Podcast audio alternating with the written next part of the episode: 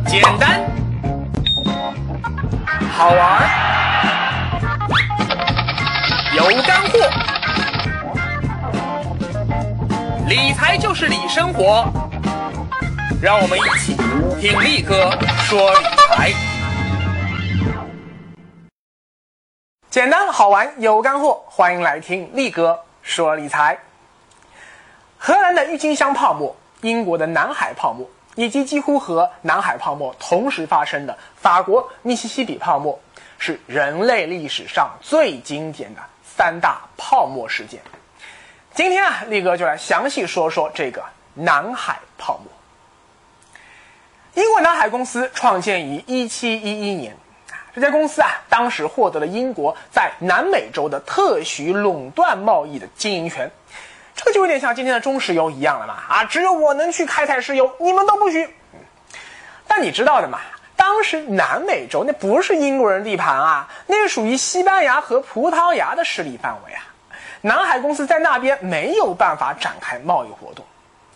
幸运的是啊，两年后的西班牙王位继承战争，它是以英国、荷兰、奥地利这一边获胜，而荷兰啊，而西班牙、法国那一边失败而告终的。英国人实际赢了嘛，所以此后啊，英国才获得了在南美洲的一些贸易权利啊。关于这个战争啊，你很复杂的，我也不细说了啊。这个牵扯到很多欧洲王室错综复杂的关系，但实际上啊，战后南海公司在南美洲还是只能做做最简单也是利润最低的奴隶贸易啊，它其实没有赚到很多很多钱，而英国政府因为这场仗啊，打了十多年啊。也是债台高筑，旧债还不出，新债哎又没人要，所以呀，后来英国政府就动了个脑筋，说，要不我们这么着吧，玩一个债转股的把戏啊，把英国的国债变成南海公司的股票，哎，你从原来的英国政府的债权人就瞬间变成了南海公司的股东，这么一来，此前政府欠你的债就一笔勾销了呀。这个其实就是今天我们说的可转债的一个雏形。为什么今天那么多公司都是拼着老命要上市啊？就是因为上市融资那给的钱是股东白给的呀，你不要白不要啊！以后你又不用还，就算公司以后倒闭了啊，也无所谓嘛。后来啊，英国政府发现说，哎，这个办法真心不错。就慢慢的把南海公司从一个简单的国有企业变成了一个政府的融资平台。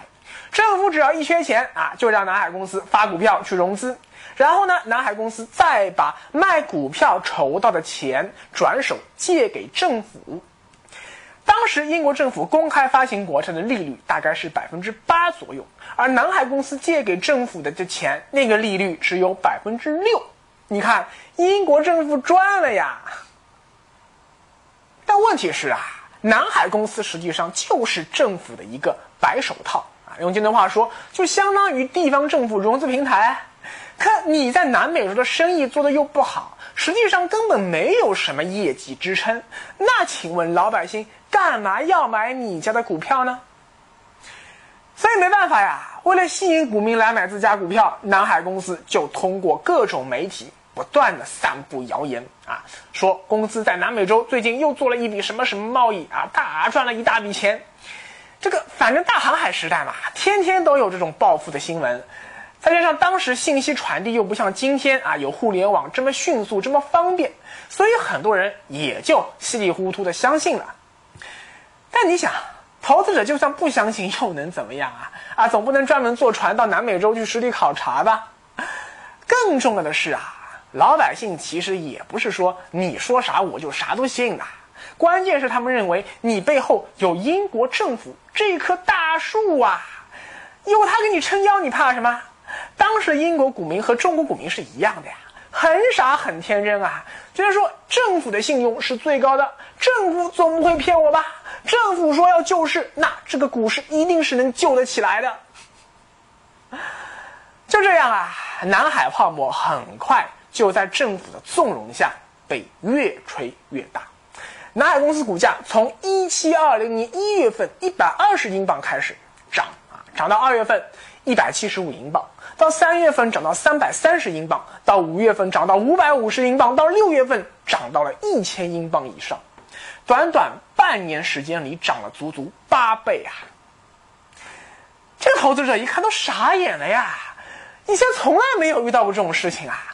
啊，不要说自己了，上翻八代老祖宗都没遇到过这种事情啊！这样赚钱 so easy 呀！妈妈再也不用担心我的学习了。结果呀，在南海公司带动下，英国就出现了一轮公司上市的热潮，数百家公司争先恐后上市去圈钱。为此，他不断的发布一些子虚乌有的盈利消息，来欺骗监管当局和投资者。啊，有的公司甚至把原来自己做的实业都给放弃了，把钱拿出来，通通去买股票。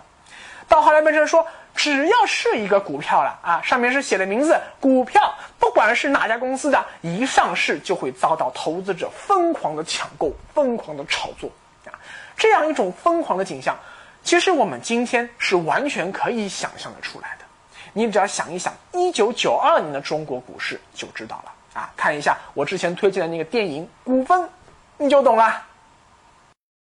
所以在一七二零年，整个英国社会都疯掉了呀，政治家也不关心政治了，律师也不打官司了，医生也不看病了，老师也不上课了，大学生也不去上学了，连最应该置身事外的牧师也不去教堂里救赎人的灵魂了呀，都跑到股市里去买买买，拼命的买。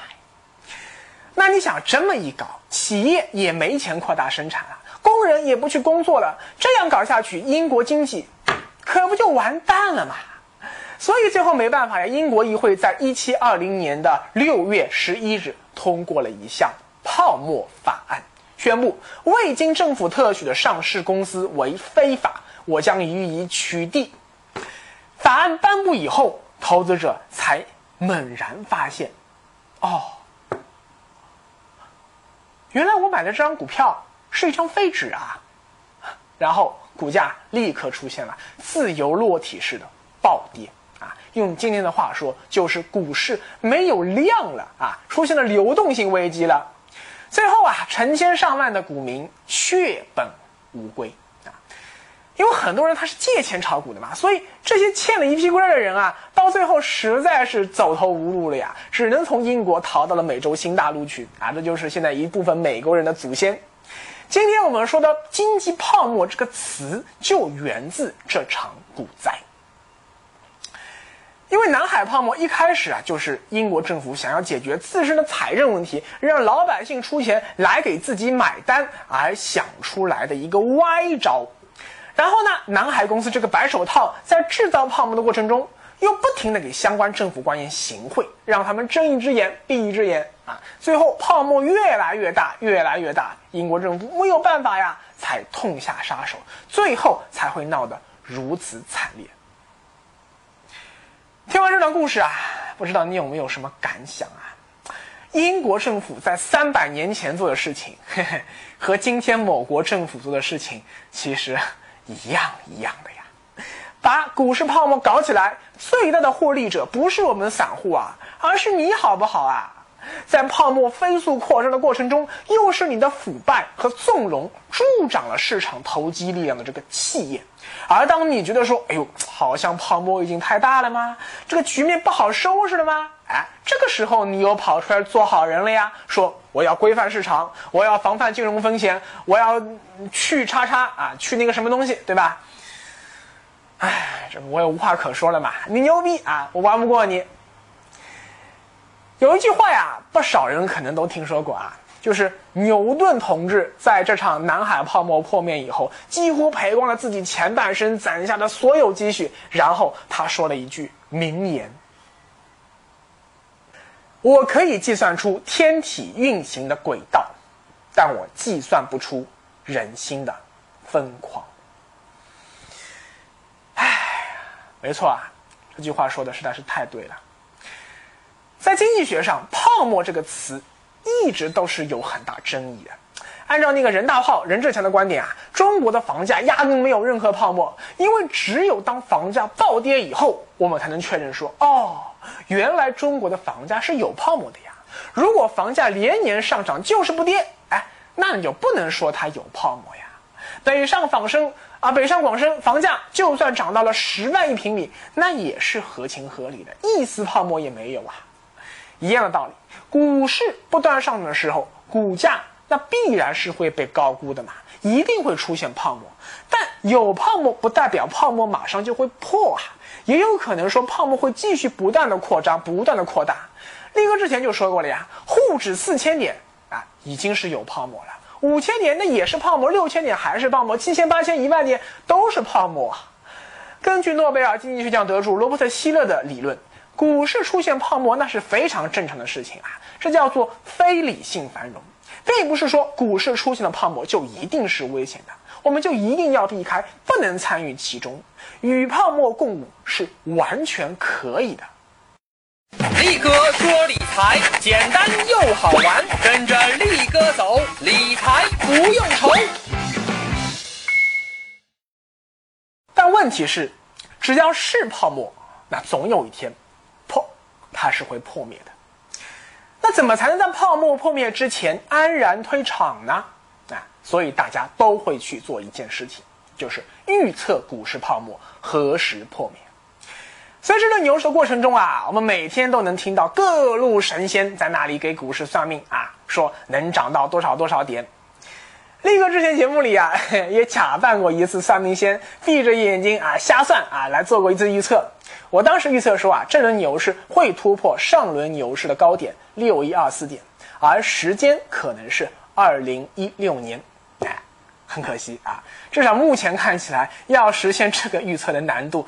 那非常非常大的啊，估计到了明年，力哥变成黑嘴的可能性非常大。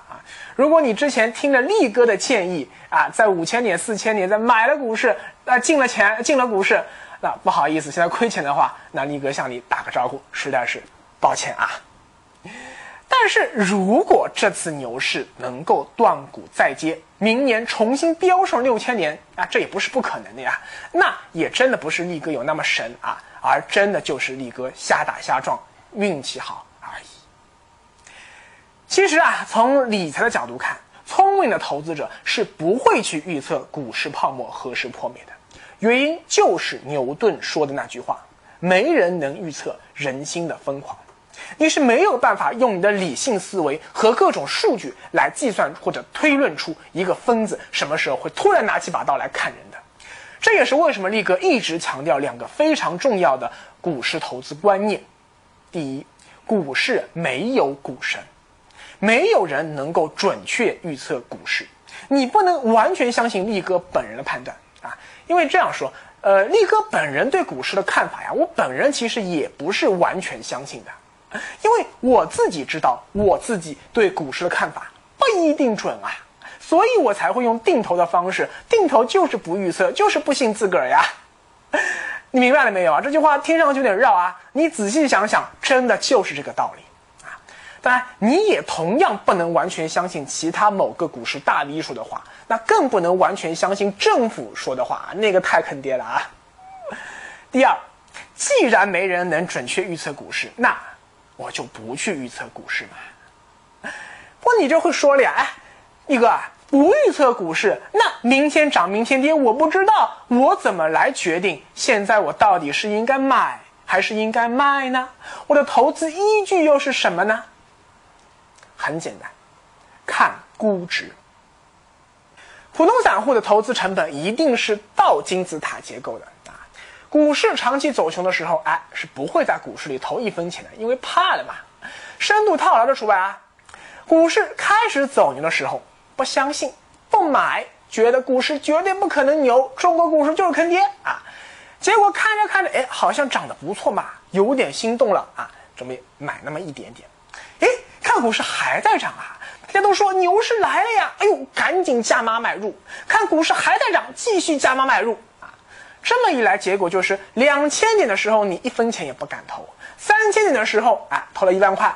到了四千点的时候，哎，爽啊！牛市来了呀，又投了五万块。到了五千点的时候，哇，疯了呀，投了二十万进去，导致说你的平均持仓成本超过四千五百点。这种情况下，你这种倒金字塔的投资成本结构，你的投资潜在风险必然是远远超过了你的潜在回报的。而聪明的投资者啊，永远是逆人群而动的。两千年的时候，没人看好，估值那么便宜，哎，我就坚持一直定投、定投、定投。到股市从两千点开始往上启动的时候，这时候你已经定投进去数万元了呀。等到三千点的时候，发现说，哎呦，股市看来趋势要扭转，要走牛啊！啊，马上赶快跟投五万，你看二十万进去了吧？到了四千点，看到股市有点泡沫了，哎。但好像这趋势还是在涨嘛，哎，就暂时不买也不卖，我先观望一下，看看市场怎么走。到了五千点一看，哎呦，好像泡沫有点大了嘛，就开始准备要撤退了啊。你看啊，这么一来，你虽然也是一路在投资，但成本却低于三千点。就算股灾两个月内把沪指从五千点重新拉回到三千点，其实你也没有什么损失啊。但你可能会说了呀。就算我的成本低，但股市这样过山车一样的行情，如果一轮牛市我不在高点抛出，哎，我又回到了原点，那就算不亏，我也不是白忙活吗？那这一轮牛市，我不过是纸上财富暴涨了一轮，到头来啥都没得到啊。所以，聪明的投资者一定还要做另外一件事情，那就是止盈。力哥多次说过啊。定投的原理就是在价值投资的区间里不止损，越跌越买，不但加速摊薄成本，这样股市只要稍微一反弹，你就马上能获利了。反过来也是一样的呀，在股市不断上涨、泡沫不断积累的过程中，你面对的潜在风险会越来越大，潜在收益会越来越小。所以，正确的做法就是根据股市泡沫的程度进行阶梯性的止盈，比如说。啊，你在股市里投资了十万元，到了四千点，股市出现泡沫的时候，就先拿出来一万啊，获获利了结。到了五千点，哎，看看泡沫又大了，再拿出两万来。如果能到六千点，再拿出三万来。如果能到七千点，把最后四万元全部都拿出来。如果股市继续疯狂的涨到八千点、九千点啊，那就跟你没有什么关系了。这样一来，你既不会完全套牢，又不会完全踏空。总结一下，就是说，在股价低估的时候啊，比如说在两千年的时候，就要加码买入啊，把更多的资产配置到股市里。比如说，你可以把你百分之八十的金融资产都投入到股市里。在股市的市值它的价值不再低估的时候，比如说三千点啊，这个时候你就要开始控制买入的金额了。而当股市这个价值出现了高估的时候，比如说四千点。啊，这个时候就要慢慢降低配置在股市上的资产比例了。而当股市价值出现了非常明显的高估的时候，比如五千点，就要继续加码减持，把放在股市里的资产降到总资产的一半以下。啊，当然，如果再涨，就要再减，直到把所有在股市里的钱全部移走。股票投资，不对，股票投机，应该是永远都是有输有赢啊。结果难料的，但是股票的投资啊，却理论上可以百战不殆，就是因为像期货、外汇、黄金这些东西啊，它其实没有一个内在的合理估值在，你赚到的钱一定是别人亏掉的钱，那这就不叫做投资，而叫做投机了嘛。但股市里的钱啊，是被企业拿去经营生产的。而经营能够产生价值、产生财富，所以股市的估值就成了我们衡量现在你到底应该是买还是卖，是应该多买还是少买，应该多卖还是少卖的一个最重要的衡量标准。而比看懂估值更重要的就是学会止盈。止盈的本质啊，就是遏制贪婪。港剧《大时代》里有一句名言，力哥之前也介绍过：“股市原意乃让集资收资有其地，社会向荣，人皆有赚。惜人性贪婪，耗尽心思，巧取豪夺，乐土成炼狱。”这句话的关键，它的词的题眼就在“贪婪”这两个字。其实啊，像中国股市波动这么大，赚钱的机会其实是非常非常多的呀。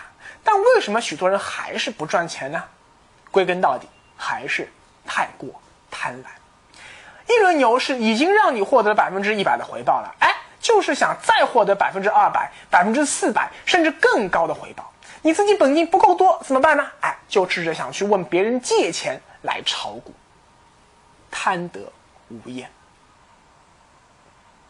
但是遏制贪婪这四个字说起来容易，真的要做到，啊，比登天还要难啊！有时候力哥自己也做不到。三百年前，英国人、法国人他们控制不住自己的贪婪；四百年前的荷兰人也控制不住自己的贪婪。今天的中国人一样，因为这就是人性啊！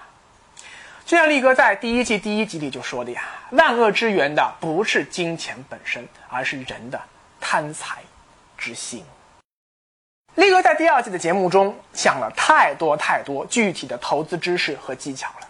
却很少像第一季节目那样讲解那些没有什么用的理财大道理，所以在第二季的最后，请允许力哥再来说两句理财的大道理吧。在上一集开头，力哥提到说，古巴比伦人很聪明啊，他们那个时候就发明了股票，而聪明的古巴比伦人还总结出了几条理财智慧，也非常值得我们学习。第一。金钱是慢慢流向那些愿意储蓄的人，不愿意储蓄的愿光足，那是永远不可能成为富人的。第二，金钱愿意为懂得运用它的人工作，你要懂它才行啊。今天你愿意听力哥说理财，就是在学习如何正确的运用金钱。但如果你说你连学都懒得学，永远都不想去自己思考啊，只想让别人告诉你说啊，现在买这个还是现在买那个？呃，现现在该买啊还是该卖啊？那你永远也不知道如何正确的应用金钱，因为，你不是金钱的主人。第三，金钱会留在懂得保护它的人身边，在保住本金的基础上，运用时间加上复利的效果。最终一定能引爆财富原子弹。最后，也是力哥觉得最重要的一条：金钱会从那些渴望获得暴利的人身边溜走。再说一遍，金钱会从那些渴望获得暴利的人身边溜走。改变一生的财富命运，靠的是两个引擎。在年轻的屌丝岁月里，我们主要依靠的是劳动这个引擎。而到了中年和晚年，我们会更加依赖投资理财这个引擎。理财不是万能的呀！啊，希望说看两集力哥说理财啊，就能够瞬间改变自己的屌丝命运，那是不可能的呀！你用小拇指想想也知道不可能啊。归根到底，你就不应该有想要一夜暴富的这样一个妄念。只要你总是念念不忘这个妄念，早晚你都会被自己的贪婪之心所吞噬。力哥说理财，我希望的不仅是简单又好玩，而且深刻有启发。我们第三季见。